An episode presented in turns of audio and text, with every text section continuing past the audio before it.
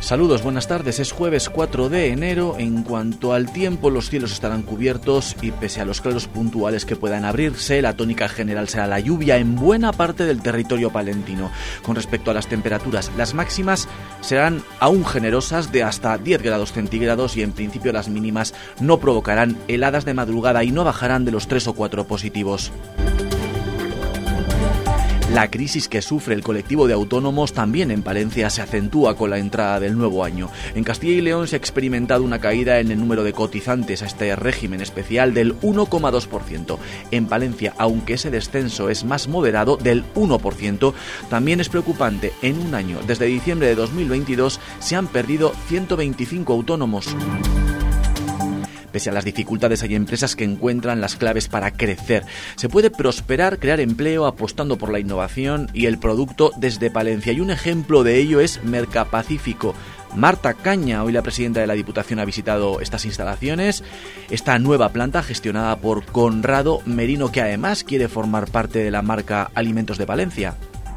Es uno de los proyectos más ambiciosos de la provincia. Llevan seis meses trabajando con más de medio centenar de trabajadores y son capaces de producir al día cerca de 10 toneladas de pulpo. De momento, el 70% de su producción se destina al mercado internacional. Ayer estuvimos en Madrid con Carrefour España y ahora en febrero y marzo estamos ya pendientes de estar con todas las superficies de España porque queremos en este año intentar eh, formar parte de estar en todos los supermercados de España. Y luego nuestro mercado internacional, que ya le teníamos muy posicionado, que es con lo que empezamos hace cinco o seis meses y, seguimos mandando a muchos lugares del mundo y ahora mismo supone cerca del 70%, pero que poco a poco calculamos que van a ser proporcionales los dos, 50 nacional, 50 de exportación un acto en el que Ángeles Armisen, como presidenta de la Federación Regional de Municipios y Provincias, se ha referido a los retos para este año que comienza, entre ellos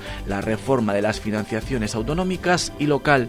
No puede haber una negociación bilateral con algunas autonomías y de lo que quede es ese resto de financiación vaya a la caja común del resto de las autonomías. Es decir, no se puede hacer una negociación a la carta en estos momentos para Cataluña y después sentar al resto de las autonomías a la financiación autonómica o a la financiación local.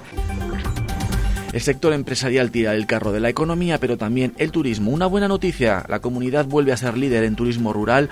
Los datos de noviembre dejan cifras récord, más de 100.000 pernoctaciones y el mes de diciembre ha sido uno de los mejores del año con altas tasas de ocupación en las casas rurales. Esos datos se pueden extrapolar también a la provincia de Palencia que lideró el aumento de las pernoctaciones en el conjunto de la comunidad. Los datos hablan de un crecimiento de más del 80% hasta llegar a las casi 9.000 pernoctaciones.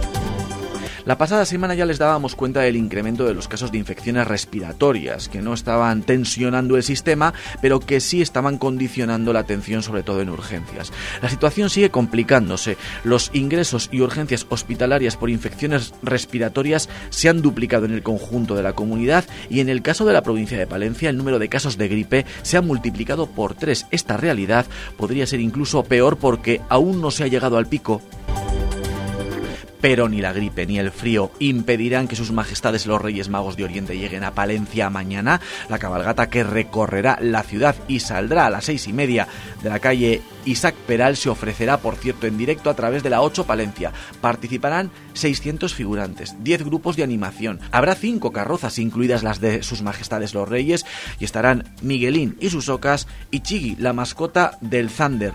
Alba Míguez. Sí, todo está ya preparado en Valencia para recibir a los Reyes Magos. La cabalgata va a partir a las seis y media de la tarde y Melchor, Gaspar y Baltasar van a recorrer las calles de la capital rodeados de un gran espectáculo con música, color, mucha danza y mucha luz. Se van a repartir 5.000 obsequios a los más pequeños y 1.000 kilos de caramelos. Serán además caramelos tipo gominola y aptos para celíacos con mucha dedicación. Además es una cabalgata muy grande que necesita mucho trabajo, mucha dedicación, mucho, eh, mucho detalle y sí que se prepara con especial mimo.